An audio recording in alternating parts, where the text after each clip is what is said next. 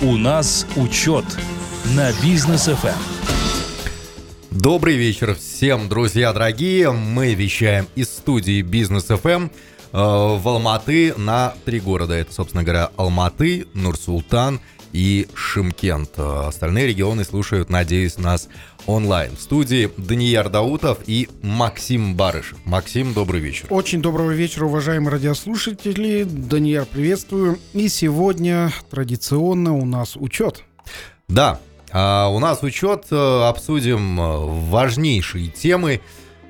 Клашматит нас в турбулентности в какой-то, но на взлете. Пока можно ли это назвать взлетом? Ну, по крайней мере, национальную валюту можно. Тенге взлетает. Тенге взлетает, он крепнет. Доллар по отношению к тенге где-то проигрывает, потому что в обменниках уже 460 вот эти цифры можно увидеть. А, то есть мы отыграли там практически 55-60 тенге. Да, потому что 520 было на пике, а, пытались угу. купить наши соотечественники, а, по крайней мере, они видели в обменниках такие цифры, да. но купить по 520 удавалось не всем, потому что а, некоторые обменники были просто закрыты, не, не, не продавали доллары. Некоторые а, обменники и банки даже продавали доллары по а, тысяче а, долларов а, на одного человека. То есть были определенные ограничения. Вот. Сейчас же все ограничено. Те, кто купил по 520, сейчас а, считают свои а, убытки. убытки да, а, то есть если они сейчас а, продадут и зафиксируют убытки, то есть примерно 60, 60 тенге с одного доллара. То есть если 10 тысяч долларов, то это... Это... Так, это 600 тысяч тенге. 600 тысяч, да, это с 10 тысяч долларов это такие потери у людей, которые вот э, поддались панике и купили э, деньги. Но э, с долларами у нас э, ситуация э, такая довольно э, интересная сложилась. Вообще вот в мире, если говорить. Доллар, ну, у нас в Казахстане а, в принципе, внутри Казахстана долларом рассчитываться ну, невозможно. То есть ну, все да. контракты э, компании, они а, фиксируются в тенге. Даже сейчас автомобили, э, которые вот э, раньше так или иначе покупали в долларах, даже автомобили сейчас оцениваются в тенге и купля-продажа идет в тенге. Это, в принципе, был правильный выбор вектора направленности торговли внутри страны хотя бы в тенге. Но наша страна экономически очень сильно привязана к Российской Федерации. Угу. И в Российской Федерации окреп рубль. Вот, соответственно, здесь и укрепился тенге. А окреп рубль после э, такого небезызвестного заявления Владимира Владимировича Путина о том, что э, газ теперь он будет продавать за рубли. Вот об этом я и хотел поговорить. А, получается, что раньше ведь как было? А, Федеральная резервная система Соединенных Штатов – она распоряжалась, у кого сколько долларов будет, сколько их напечатать нужно и так далее. То есть Америка была, по сути, такой печатной машиной для всех. И для того, чтобы завести доллары в страну, нужно было что-то продать за эти доллары. Продавали, естественно, вот это вот все за доллары. Да, это все, Теперь... это, это наше сырье, это э, наши ресурсы, продавали, естественно, за доллары, да. потому что, ну, другого у нас в Казахстане изначально мало что покупали. Вот. А, японская иена, которая, кстати, кажется, вторая, да, по а, вот именно силе валюта мира. А, потом китайский юань у нас есть. У, у них, то есть, есть нас, китайский юань. Вот. Мире, у нас да, они все всегда боролись с тем, чтобы как-то сместить с первого места вот этот вот доллар. Но он не смещаемый. И тут Путин делает вот такое вот заявление. Говорит, все, газ, который жизненно необходим Европе, будет продавать только за рубли. А, европейцы уже говорят о том, что за рубли мы покупать не будем, потому что в контрактах четко прописано евро и доллары. Да. Может ли вот теперь Российская Федерация вот в этой ситуации ну просто не продавать газ? Может, как, как нет, ну, ну, это уже политическое же решение. Mm-hmm. Мы здесь вот про экономику, про бизнес. Ну да. Вот с точки зрения бизнеса, действительно, Европа может э, отказаться платить в рублях и, и будет права. Угу. Вот, э, потому что все написано в контракте. А, другой вариант того, что а, дол, а, долларовые и евровые активы российские заморожены в Европе. То есть, что может быть случиться? То есть, Российская Федерация будет поставлять газ, но Европа, она будет не, не будет производить оплату. То есть будет отказываться от оплаты в рублях и так далее. Вот, соответственно, здесь уже э, ну, будут включаться не экономические механизмы, а уже больше политические механизмы. Вот, хочу сказать, что э, вот экономические механизмы, которые сейчас включили, об этом еще у нас в Казахстане молчат. Вот, хотя странно, почему молчат. Вот, Европа и э, Соединенные Штаты Америки, которые раньше отправляли деньги в ту же самую Российскую Федерацию для того, чтобы ну, за а, какие-то товары. Вот. Сейчас эти деньги не отправляют, потому что ну, торговля с Российской Федерацией, она, а, собственно, уже практически а, ну, сошла на нет. Мгм. И а, появляется избыток денег той же самой в Европе и в тех же самых Соединенных Штатах Америки. Что такое избыток денег? То есть это, по сути, лишние, лишние деньги, которые были запланированы потратить, но их не потратили. В краткосрочной перспективе что это может быть? Это может э, ну, снизить, э, например, ставки по кредитам. Если, ли- если деньги лишние, их нужно как-то в экономику э, вводить.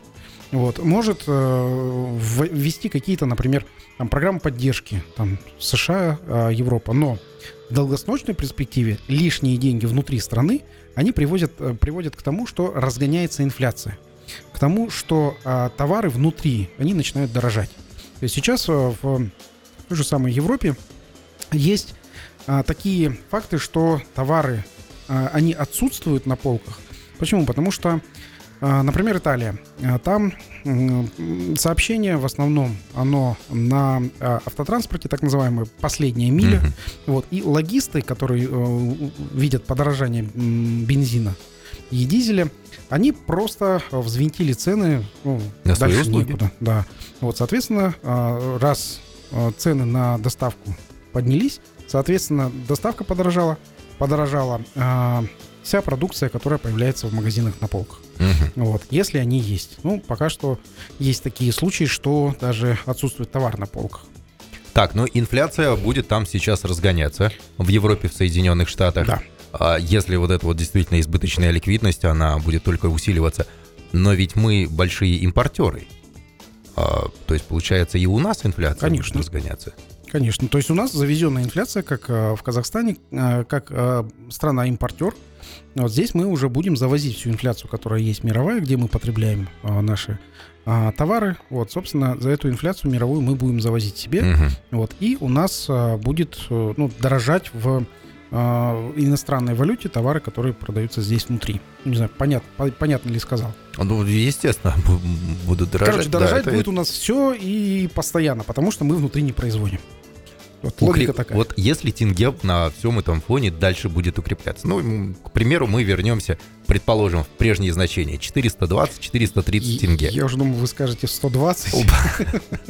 120, да, это это было бы прекрасно. Прежние значения. Но, да. к сожалению, да, ну хотя бы вот 430, 420, э, возможно, такое Да, будет. возможно, вполне. Да, э, то есть, ну, это не поможет?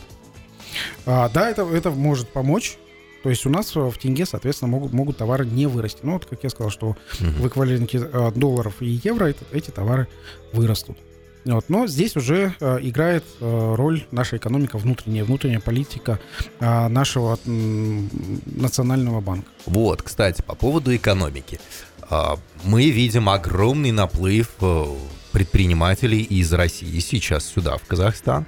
Мы видим, э, кто-то из Украины сюда приезжает, у кого были Да. очень тесные связи именно с казахстанскими предпринимателями, они находят поддержку здесь. А экономика будет ли разгоняться? И разгоняется ли сейчас уже бизнес Казахстана? Потому что, ну, раньше все было очень и очень печально. Э, Что мы видим? Мы видим уже, что IT-компании начали э, так называемую ре- релокацию в э, Казахстан. Сейчас пробуют выйти компании, так называемые посредники, которые у которых есть связи в Российской Федерации, и есть контракты с э, иностранными компаниями. Вот, компании-посредники, которые здесь пытаются организовать свой бизнес уже внутри страны, внутри Казахстана. А, Про такие компании, компании, где бенефициары именно иностранные граждане. Мгм. Хочу обратить внимание на то, что э, сейчас э, будет вводиться э, повышенное наблюдение за такими компаниями. Почему? Потому что э, Казахстан боится э, попасть под вторичные санкции. Вторичные санкции э, уже открыто объявляет Соединенные Штаты Америки о том, что если через Казахстан будет проходить ощутимо большие заказы, которые не остаются в Казахстан, а перепродаются в Российскую Федерацию, то, соответственно, будут, будут наказаны и такие компании. Но я думаю, что, скорее всего, санкции коснутся именно банковского сектора, который будет осуществлять такие переводы. Вот, поэтому здесь необходимо быть очень аккуратными с такими посредническими компаниями. Угу, понятно. Вот, кстати, по поводу а, больших объемов, а, даже если не банковских, то об, обычных продовольственных и по продукции, а, в России-то ведь сейчас, понятное дело, серый импорт будет развиваться, да. и экспорт, и импорт будет развиваться. На нас как будет сказываться это? Если, ну, кто-то помнит из бизнесменов еще 90-е годы, а, то, то те моменты, когда челночники, они зарабатывали невероятные большие деньги. Ну то да, там иксами просто это, зарабатывали. Одни из самых богатых людей были челночники. Вот. И а, сейчас, если будет вот серый э, ввоз в Российскую Федерацию, то сейчас вот так называемые челночники, они смогут опять заработать и довольно большие деньги. Снова вот, открываются есть, возможности вот как раз да, для возможности всех людей. Те, кто помнит 90-е годы, те, кто помнит, если не растерял на, на, навыки вот таких вот челночных а, торгов, то сейчас, пожалуйста, я думаю, находите а, компании в России, которые будут готовы у вас а, покупать эти товары.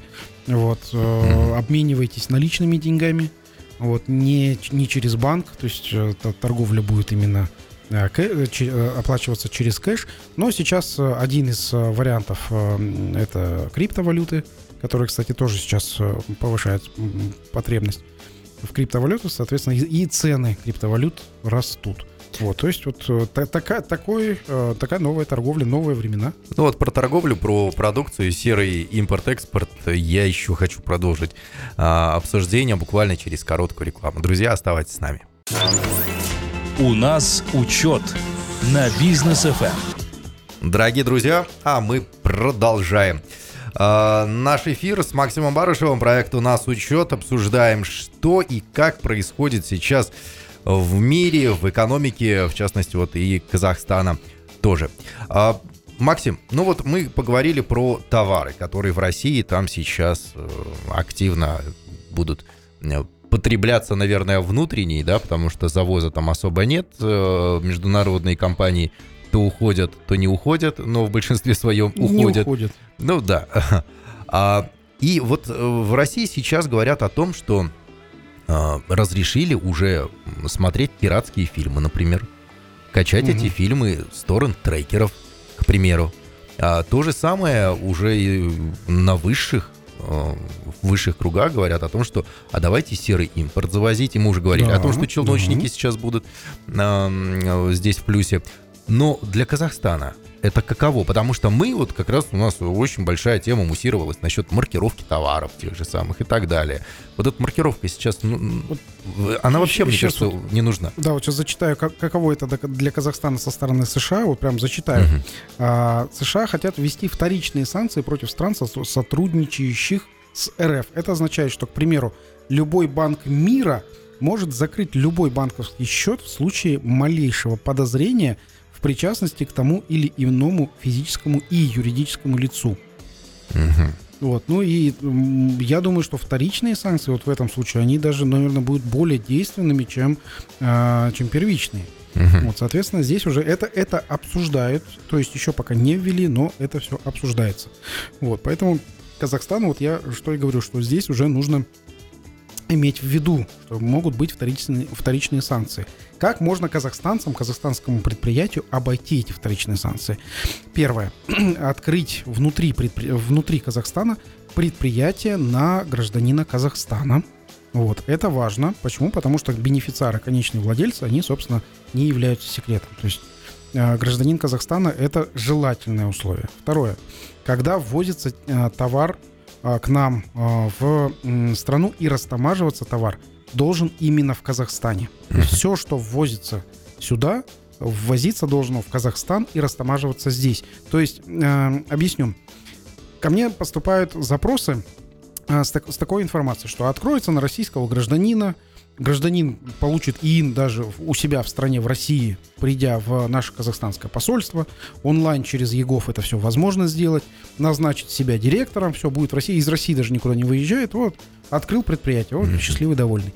Вот, дальше. а, товар, который пойдет, скажем, из Европы а, через Казахстан, он, он не будет проходить сразу в Россию, войдет. То есть сделка будет э, такая без заезда сюда, в Казахстан. Все, оплата будет только казахстанской компании.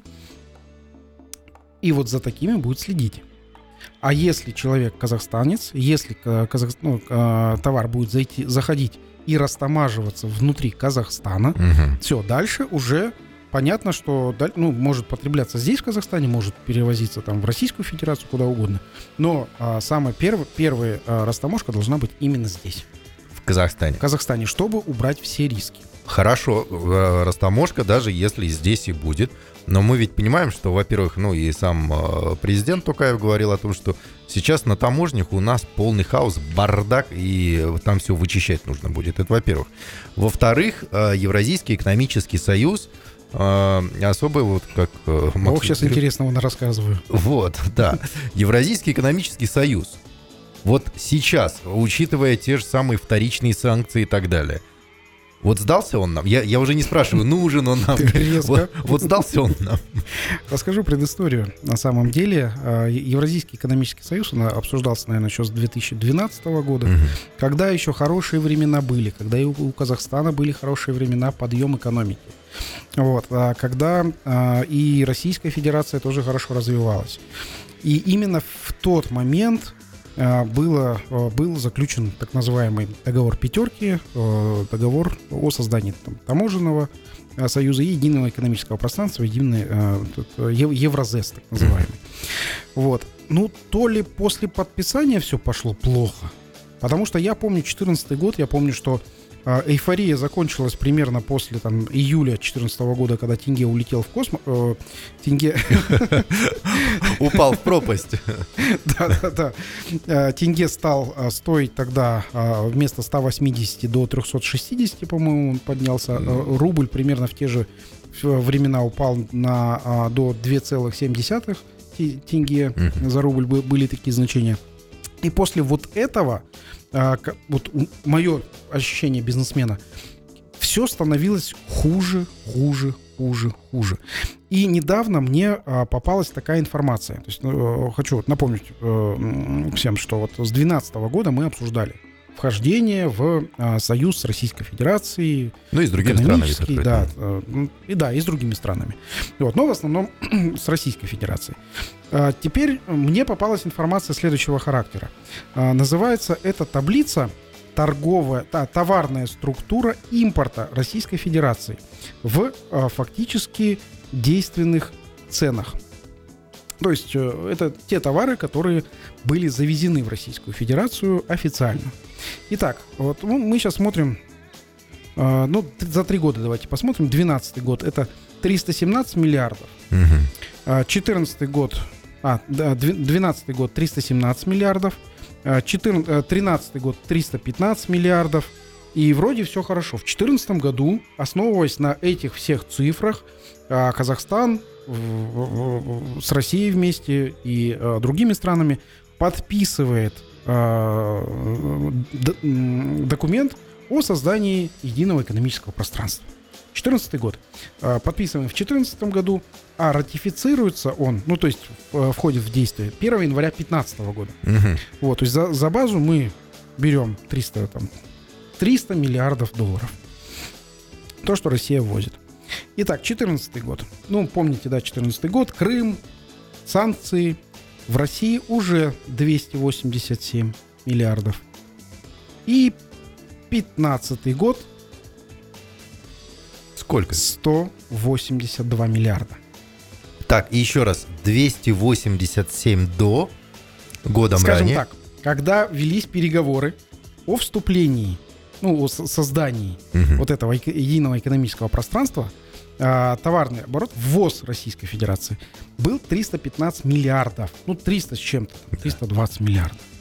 После того, как ратифицировали и начали уже Мгм. взаимодействовать еди- единое экономическое пространство, там все, таможенный союз, в два раза упал ввоз в Российскую Федерацию до 182 миллиардов. В два раза. Это 15 год. Да, потом это был, был рост, 16 э, год тоже 182, потом 17 227. Рост был небольшой. Но это все равно меньше, чем было до. Да, да, это, это меньше, чем было до. И вот в этом таможенном союзе, э, соответственно, сейчас, в данный момент, э, ну, я думаю, что ввоз в Россию каких-то товаров официально, он упадет, ну, если, ну, до нуля. То есть он может упасть очень сильно, очень значительно, то есть даже не до а, 180 миллиардов, я думаю, что а, даже в сторону, может быть, 100 миллиардов упадет. Почему я акцентирую на это внимание? Мгм. Очень. Вот, э, а сейчас обратите внимание на цифры наших договоренностей с Российской Федерацией и другими странами. Сейчас обратите внимание, у нас есть договоренности, что все товары, которые попадают на территорию, растамаживаются по ставкам единого таможенного пространства. Э, Без разницы, через э, какую страну попадают, без разницы, э, как они э, растамаживаются, все деньги от растаможки падают в один котел. Мгм. И вот из этого котла страны берут свою долю. А вот про долю сейчас скажу. Доля российского а, а, России. Сейчас зачитаю. В рамках таможенного союза и единого экономического пространства от сумм ввозных таможенных пошлин в бюджет России перечисляется 85,33% России, Казахстана 7,11%. Мы более чем в 10 раз меньше получаем? Ну, так посчитали. Белоруссии 4,55%. Киргизии 1,9% и Армения 1,11%. Ну, а, давайте оставим остальные страны. Оставим, э, возьмем только Казахстан и Россию. Россия 85,33%, Казахстан 7,11%. Ну, то есть 7% и 85%. То есть через, в Казахстане растамаживается в де- как будто бы в 10 раз а, меньше, чем в России. Хотя, ну, я думаю, что это не так. Но это политика, и это какие-то договоренности. Как эти договоренности возникли, я не знаю. Какие алгоритмы были для вычисления вот этих вот значений, потому что они, вот я смотрю, уже с, ну, с сотыми долями, Да. я тоже не понимаю. Но а что я понимаю точно и адекватно? Когда были переговоры с таможенным союзом, Мгм. тогда а, были, э, был завоз в Российскую Федерацию в два раза больше, чем после создания Союза. А сейчас, вот в настоящий момент, это будет, наверное, еще кратное уменьшение а, поступлений в, а, через растаможку в, в, э, Российскую Федерацию. Соответственно, что я думаю? Исходя из этих цифр, необходимо нашему правительству инициировать пересмотр ставок участия в нашем таможенном союзе. Пересмотр вообще, ну, если, может быть, существование таможенного союза вообще поднять э, вопрос большой, нужно ли существование таможенного союза. Почему? Потому что Российская Федерация э, ввела в одностороннем порядке, ну, как мы знаем, э, ввела запрет на экспорт сахара и зерна. Зерна. Да. Вот. Зачем такой союз, где союзник говорит, обойдетесь вы без сахара. А Казахстан, он один из основных потребителей сахара Российской Федерации. То есть мы сейчас должны искать по сахару других союзников. Мгм. Смысл в этом союзе тоже вот у меня, например, вызывает очень большие э, сомнения и подозрения в дальнейшем существовании вообще, в развитии этого союза. Если союз не, э, не разойдется, вот, а останется, то я думаю, что необходимо пересмотреть вообще ставки вот этих вот э, разделения ввозных таможенных пошлин и увеличить э, ставку Казахстана как минимум в два раза. Но я что-то за все время не помню таких громких новостей о том, что Казахстан запрещал бы ввоз чего-либо в Россию. Конечно. Не было такого, да, да никогда. Вывоз из Казахстана запрещал. Ну, скот, может быть, там А, что-то по скоту было позже. Код чуть-чуть, да. Но самое такое серьезное запрещение это металлолом. Да, очень серьезно. Ну, производство Казахстана производит металлоломы. Вот э, экспорт э, из Казахстана металлолома действительно был ограничен. Но Это смешное ограничение, если честно. А, но вот сейчас да, нам в любом случае какой-нибудь союз нужен, да? Да. Если там Европа вся в союз собирается, то э, какой союз тогда это может быть? И вообще, э, на каких условиях он должен быть? С кем нам нужно создавать союз? Там Турция что-то высказывала свое по созданию, предложения. по созданию союзов э, разных м, высказывали, да, мно- много разных предложений. Вот, но а, создание именно торговых союзов, торговых а, направлений, я считаю, что здесь а, возрождение великого шелкового пути, именно торговые союзы со всеми соседними странами необходимы Казахстану. И союз – это двустороннее соглашение. А, Дело в том, что когда мы вступаем в союз в торговый с какой-то страной, Мгм. то есть не только мы должны покупать, то есть мы как Казахстан, но и мы как Казахстан должны продавать свои товары. Например, в Китай сейчас мы начинаем поставлять а, пищевые товары. Кита- Китаю нравятся наши а, пищевые товары, потому что у нас а, высокая о, экология, то есть очень х- х- хо- хорошие экологически чистые товары, которые может Китай ввести к себе. Но дело в том, что у нас производства нету таких больших, которых китайцы готовы закупать. То есть, Мгм. когда ко мне, например, обращ- обращаются э, со стороны Китая, мы, говорит, готовы закупать, ну, там, 10 тысяч тонн в месяц. Мгм. И все, и у нас а, по определенной продукции просто не существует таких заводов, которые могут а, поставить что-то в Китай такого, такого масштаба. То есть, соответственно, я думаю, что здесь необходимо сделать, ну, во-первых, производство у нас в Казахстане для того, чтобы продавать нашим соседям, ну и а, нашему правительству лоббировать те производства, которые есть, а, чтобы уже а, начали продавать товары, которые которые производятся здесь, в Казахстане. Как можно это сделать? Опять же, сразу накидаю идею, э, которая может э, привести к успеху наших производителей, товаропроизводителей. Ну, первая идея, это у нас есть в Казахстане внешнеторговая палата. Мгм. Внешнеторговая палата, она работает как на э, сюда ввоз в Казахстан, так и на вывоз э, товаров за рубеж. То есть необходимо проработать со внешней торговой палатой представление наших товаров на внешних рынках. То есть для того, чтобы поиск, м, заняться поиском партнеров и так далее, можно заплатить внешней торговой палате. Это первое. Второе. Необходимо прорабатывать с э, Министерством торговли. Ну, то есть цель Министерства торговли именно осуществлять э, выход наших предприятий на экспорт. Мгм. Вот. Ну и Министерство иностранных дел, конечно же. То есть рекомендация для нашего правительства сделать при Министерствах иностранных дел просто выставочную комнату, постоянную э, экспозицию наших товаров у себя на территории. Я ездил в несколько стран, я был и в Европе, я был э, в, в России, в Турции, в наших э, э, посольствах. Я вам скажу, это одни из лучших зданий в- среди всех посольств, которых я знаю. И их можно использовать. И их нужно использовать. Вот их прям, прям необходимо юзать по полному. Вот, и использовать на полную мощность. И наше правительство, оно просто это обязано делать э, для того, чтобы продвигать а, нашу продукцию, на, э, продукцию казахстанского производства на экспорт. Мгм. Вот такие вот предложения. Так, предложения хорошие. Я думаю, что там наверху, ну, мы уже знаем, что точно слушают нашу программу, поэтому, думаю, на карандаш себе э, взяли точно. А, друзья, реклама на бизнес FM. После вернемся, продолжим наше обсуждение. У нас учет на бизнес Эм. ФМ. Продолжаем, друзья. У нас учет. э, Мы э, подводим учет всех событий, которые э, произошли у нас э, и вообще во всем мире, как все это отражается на нас.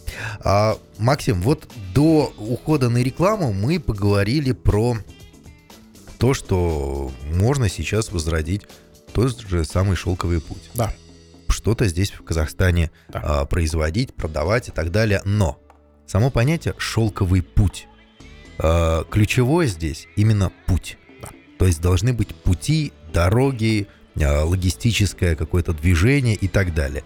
В Казахстане сейчас вроде бы а, начинается усиление вот этого логистического потенциала. Например, сегодня буквально я читал новость, э, выходила она на одном из ресурсов, о том, что в специальной экономической зоне Актауского морпорта создают вот этот вот новый контейнерный хаб. То есть там э, сингапурцы подключаются еще и так далее.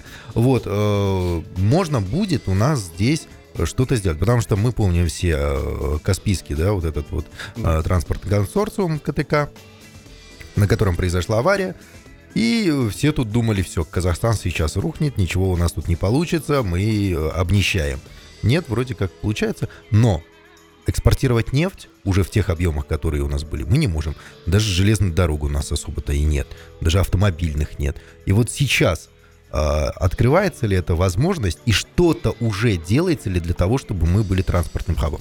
Для Казахстана, да, вы правильно сказали, что уже э, проектируется э, хаб, контейнерный хаб. А, расскажу историю. Вот, э, например, Объединенные Арабские Эмираты. Мгм. С чего началось развитие экономики? Оно началось, конечно же, с существования нефти и продажи нефти. Вот. Но второй путь, э, который выбрали для себя Арабские Эмираты, это именно хаб. Именно а, наличие а, морского э, Выхода к морю. э, выхода, да, мор- морского сообщения, вот, э, и м, возможность создания там хаба. Мгм. Именно контейнерного, э, кон- контейнерового хаба, а, в который привозили товары, а, там же его по нулевой ставке растамаживали, ну, то есть бесплатно, и продавали часть там же, опять же, условно нашим челночникам, продавали по дешевой цене, так как растамаживание не нужно было. А какое вот сейчас пример сравнения с Эмиратами? То есть э, не просто построить этот хаб, вот, а нужно привлечь туда еще и людей. Объясню сейчас, как э, это происходило в Объединенных Арабских Эмиратах. Вот, так как растаможка там была там условно нулевая, вот, туда начали приезжать покупатели. Покупатели, когда а, их много, когда они покупают на небольшую сумму, но их большое количество, там развивается а, туризм, раз- развивается а, автомобильное сообщение. И так начал развиваться Объединенные Арабские Эмираты. Вот. Самое важное, что растаможка там была условно бесплатная. Не просто контейнеры, которые приходили. Вот. Что стало центром притяжения? А, Если кто-то, ну, опять же, из челночников 90-х, а, которые, вот помните, да, ездили в Турцию, ездили в Китай, даже немного ездили, потому что там а, барь- барьер был языковой в 90-х годах, еще по- потом только китайцы начали учить э, э, язык. И что произошло? Произошло развитие туризма в тех странах, куда приезжали э, челночники. Челночники приезжали там десятками тысяч, э, покупали кто с контейнеров, э, кто, кто сразу контейнерами покупал, э, везли э, сюда. Вот. И дальше развивалась туристическая отрасль. Почему? Потому что им нужно было где-то останавливаться. Строили строить гостиницы. А дальше начали развиваться услуги, то есть это кафешки, рестораны для людей, которые приезжают туда. То есть не просто там туризм отдельно развивался, а, а, логистика отдельно развивалась, а, а, морпорт отдельно. Нет, это общая, хорошая, большая стратегия. Это Объединенные Арабские Эмираты, краткий экскурс в историю. То есть это те же самые 90-е годы, 91 год, а, когда начали развиваться Эмираты. Мгм. Вот. И Казахстан начал развиваться примерно в те же самые годы. Ну, просто для сравнения. То есть не нефть стала ос- а, основным а, вектором развития, а именно существование хабов. Так вот, сейчас вернемся к нам в Казахстан. Когда мы просто сделаем, ну, хаб, как наши понимают хаб, это большущий склад с контейнерами. Вот, просто логистическая такая пе- перевалочная база, там, допустим, с э, там баржи или корабля контейнеровоза, который, ну, по-моему, на Каспии, не знаю, там контейнеровозов, по-моему, нету. Вот, чтобы перегрузка контейнеров, дальше приехал э, водитель автомашины, погрузил контейнер и уехал. Да, трафик есть, но трафик из водителей машины. И сколько Мгм. их там будет? 50 в день, 100 в день, 1000 в день. То есть, по сути, наши, как обычно, хотят Туризм. построить большой ангар. Большой ангар, да. То есть Мгм. туризма, туризма не разовьете. И я вот хочу порекомендовать делать не просто какой-то вот хаб, хранилище, а нужно смотреть комплексно и э, пользоваться уже опытом других стран. Эмираты пример. Почему? Например, в Актау, Морпорт Актау, там очень э, хорошо можно построить какие-то развлечения, можно построить там какие-то зоны отдыха. Это красивый, хороший город. Вот. И я считаю, что нужно не просто вот э, хаб контей- контейнерный делать, а сразу комплексно подойти. И задача это конкретно Акима, Акима города, Акима региона, который должен эту комплексную программу предоставить на основе э, международного опыта. Я знаю, что э, Акимы ездят в те же самые путевки э, в, Объединенные Арабские Эмираты. Что они там делают? Большой вопрос. Может, они просто ходят, фотографируются на фоне экспо там, казахстанского павильона, но задача-то у них не такая. Задача-то у них взять опыт, перенять, например, опыт Объединенных Арабских Эмиратов, перетянуть оттуда каких-то стейкхолдеров, то есть компаний, которые важны для участия в а, Казахстане. Вот. И здесь уже начать применить этот опыт, применить здесь, в Казахстане, который а, дает развитие всему полностью, всему в купе. Вот это вот я считаю важным у нас сделать в Казахстане. Кроме того, сейчас через Актау начали пролетать самолеты. Вот, там, там появилась информация, что за целый год мы соберем порядка 200 миллионов долларов за весь трафик, который существует самолетов, которые полетят через Октау. Там что-то Там трафик в иксы какие-то увеличился. Да, вот, эти 200 миллионов долларов. Ну так, э, они же пролетают над, где-то высоко.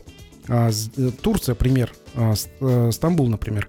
А, там же большой и самолетный пул, то есть люди приземляют, компании приземляются туда, самолеты там же делают перегрузку, и э, дальше летят по другим направлениям. То есть, например, в Соединенные Штаты Америки из Алматы летают обычно сейчас через Турцию, больше других маршрутов нету. И через, э, а, есть через Эмират, через Эмират и через Турцию. Угу. Вот. Почему бы не сделать наш э, город э, Актау таким же логистическим хабом. То есть здесь уже возможно. построить большой терминал самолета, ну, по, по крайней мере, сейчас до терминала еще далеко, то есть строить будет э, там э, от 3 до 5 лет. Но, э, по крайней мере, приземлять самолеты и отправлять уже в другим направлениям. То есть, например, Алматы, Актау, там, Брюссель куда-нибудь туда. Да и да я лучше так полечу, чем через Стамбул, потому что до Октау лететь ближе, чем до Стамбула, а там до Брюсселя это недалеко. Ну и тем более территория своя. Конечно, конечно. Вот я бы сделал, ну, э, для этого, кстати, вот э, в режиме креатива, для этого можно центральный офис э, Air Астаны перевести конкретно в Октау. Вот сейчас можно действительно это сделать. И развивать уже там центральную авиакомпанию нашей страны. Ой, будем надеяться. Опять-таки будем надеяться, что получится. Друзья, а, переходим а, уже к нашей следующей рубрике. А, лайфхак от Максима Барышева. Буквально через рекламную паузу. Не переключайтесь. Лайфхак от Максима Барышева. Лайфхак, друзья, от Максима Барышева. И сегодня мы поговорим про актуальную тему, потому что многие предприниматели, владельцы бизнесов находятся в цейтноте, э, решают кучу вопросов, кучу переговоров сейчас проходит. Выгорание, выгорание руководителя. Действительно проблема э, актуальная, и я знаю, что сейчас очень большой тренд пошел на походы к психологам, именно от э, самих владельцев бизнеса. Из-за чего происходит выгорание и как это предотвратить? Ну, лайфхак. Начну э, с того, что э, хочу прояснить. Люди выгорают все. Да. А если вы видите э, лидера, который не выгорает, который на, на работе постоянно... Э, Это либо постоянно... робот, либо наркоман. Заметьте, не я это сказал. Вот. А, это как там это, в интернете? Наркоман, наверное, да? Да. Так вот, а, лидеры действительно выгорают. А, даже если есть команда. И сегодняшний лайфхак а, я хочу посвятить выгоранию, прояснению, что такое выгорание, и борьбой с этим выгоранием. Э, привезу, приведу все на своих примерах, расскажу, как я борюсь с выгоранием. Но для начала я хочу сказать, почему выгорает лидер. Ну, mm-hmm. первое. А, это лидер дает много личного примера. То есть как это выглядит? Это выглядит, когда вы работаете по 10-12 часов, а, когда вы никому не показываете свою усталость, вы всегда такой позитив, все а, пока, показываете постоянно сотрудникам, как надо, их постоянно подбадриваете, вот э, не указываете на ошибки, которые он сам делает, чтобы он сам исправлял, а, а при, приводите э, в пример себя и угу. иногда даже делаете э, задачи своих работников самостоятельно. То есть якобы из благих, ну, якобы э, помочь из благих э, намерений. То есть выполнить за м, сотруднику их работу. То есть, ну, вы же зарплату им платите. Медвежья услуга на самом Да. деле. Дальше. Второе. Выгорает лидер, когда он много работает мотиватором. То есть он говорит вдохновляющие речи, он постоянно проясняет планы, проговаривает про э, светлое будущее, там, в некоторых случаях даже решает психологические проблемы сотрудников. То есть бывает так, что приходит какой-то сотрудник, ой, плохо, ой, кошмар. э, Ну, там, э, бывает вот тоже на, на моем примере. А, Без названия своих сотрудников, вот как это бывает. А, Вызывая сотрудников, почему у те- у тебя ну, не дотягиваешь до плана. Мгм. Вот. Ой, так плохо. Ой, кошка родила котят. э, И, и давай, вот, я говорю, ну, давай порешаем, давай посидим, поговорим. Да ты не расстраивайся. Вот, все. Что получается? Сотрудник перевесил свои там э, какие-то проблемы на меня. Вот, я сижу такой, а что я с ним поговорил? Я же про, про планы его вызывал говорить. Ну, то есть это вот э, работа мотиватором, он, оно э, лидера демотивирует. На самом деле. Дальше. Третье. Как ни странно, а, когда вы много помогаете сотрудникам, вы тоже выгораете. То есть я говорю про выгорание лидера. Вот, то есть если вы а, сотруднику там, помогаете как, отвечаете на любой вопрос, постоянно, если м, сотрудник спрашивает, там, что, а что нужно делать, вы ему прям свое, мнение даже говорите. То есть это бывает такое, что пос- постоянно подсказываете, постоянно вот, вот это, это, это тоже приводит к выгоранию. Следующее, это вы, а, ну, так сказать, нас- наставляете на путь истинный. Мгм. Вот. Что это, я говорю вот, вот у, у себя в команде. Это примерно так. Матом тебя прошу. Вот. Где же твоя совесть? Почему вот, вот ты же должен, должен был, должна была сделать это все там позавчера. Где же результат? Почему? То есть э, постоянно грожу пальцем, постоянно вот, Вот э, это все. Ну, вот мои, мои сотрудники некоторые знают. Но я Максима видел в подобном состоянии, да, это лучше рядом не Да, находиться. в вот, э, почему, почему это все происходит? Потому что сотрудники э, э, одни и те же ошибки совершают, постоянно ну, не учатся на своих ошибках. После вот этого, все- всего то, что вот я перечислил, что же получается ответ, в ответ? Сотрудники, которых вот учил, наставлял, э, э, там, тратил свою энергию, помогал, там, воодушевлял и так далее, они просто приходят в один прекрасный момент и говорят, вы тиран, я Свободы не нашел- даете? Да, ни- никакой Указываете свободы. мне каждый шаг. Да. Вот. А, Я перегорел, я хочу быть и там по списку там психологом, коучем. Там э, водителем такси, я не знаю. Тем более Вот. они сейчас неплохо зарабатывают. Да, да, то есть я хочу просто этот, э, просто уйти, или же самое вот э, то, что уйти, это это еще и не самое плохое. Самое плохое в этом случае э, это когда сотрудник остается и перестает вообще выполнять что-то. Мгм. То есть он, он самое плохое, то есть что самое плохое? На него поругались, э, ну, допустим, даже оштрафовали его там в зарплате. Все, он соглашается со штрафами, соглашается, шеф ругает, мотивирует э, себя тем, что, о, плохой шеф меня ругает, не увольняется, ну и перестает вообще приносить хоть какой-то результат. Окей, хорошо. А вот э, э, на самом деле, если, например, сотрудник, ну, пришел, у него там выгорание какое-то, то есть если У сейчас, да. если сейчас, например, многие руководители послушали и скажут, ну вот я теперь отпущу вожжи, определил вектор движения, и все, пусть оно идет. А если действительно нужна помощь, а руководитель уже... Вот как выявить, когда действительно Вот. помощь нужна, а когда лучше не делать ничего? Вот про помощь. Помоги себе сам. А, Я просто вот, если я приду с теми проблемами, ко- ко- которые у меня, с, к своим сотрудникам, я боюсь, что они мне все будут э, сочувствовать и даже скинуться, может быть, кто-то деньгами для решения этих проблем. А, Я считаю, что человек, а, он сам ответственный за свою жизнь, вот, он сам знает решение своих проблем. То есть, если сотрудник приходит, ну, скажем так, вот по решению этого вопроса, когда сотрудник приходит э, и начинает рассказывать про свои проблемы, вот, а какое у меня решение? Я его сразу останавливаю, стоп, все говорю, хорошо, я, я твои проблемы услышал, все здорово, я тебе сочувствую, соболезную очень, но а, давай мы на работе будем говорить о работе. М. На работе мы должны э, выполнять э, то, что мы запланировали. Какие-то, э, то, что у тебя проблемы, возьми отпуск. Посиди дома три дня. Ты с проблемами сюда не приходи. Ты, ну, ты решишь эти проблемы дома.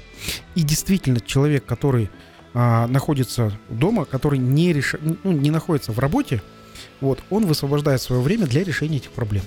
И он приходит с новыми силами. Он приходит, да, все, я проблемы решил, оказывается, ну, блин, оказывается, все у меня в голове, все проблемы. Вот, все, продолжаю работать дальше. Не вовлекаться, не э, пытаться даже решить проблемы сотрудника. Это прям, э, это прям обязательно. Ну что ж, дорогие друзья, э, главный вывод – разграничивайте работу и э, какие-то личные дела. То есть на работе. Работать э, после шести вечера, ну, если кому повезло, э, уже заниматься какими-то личными делами. Вот такой вот лайфхак сегодня от Максима Барышева. Друзья, спасибо, что были с нами, спасибо, что обсуждали, я надеюсь, э, рядом со своими радиоприемниками тоже наши темы. Встретимся уже на следующей неделе. Максим, спасибо большое. Все, спасибо большое вам. Успехов в вашем бизнесе. Находите новые, новые ниши, развивайте. Ситуация сейчас самая такая хорошая для развития э, вашего бизнеса. Дерзайте, э, рискуйте, добивайтесь успехов. Увидимся, услышимся через неделю. Всем пока. Пока.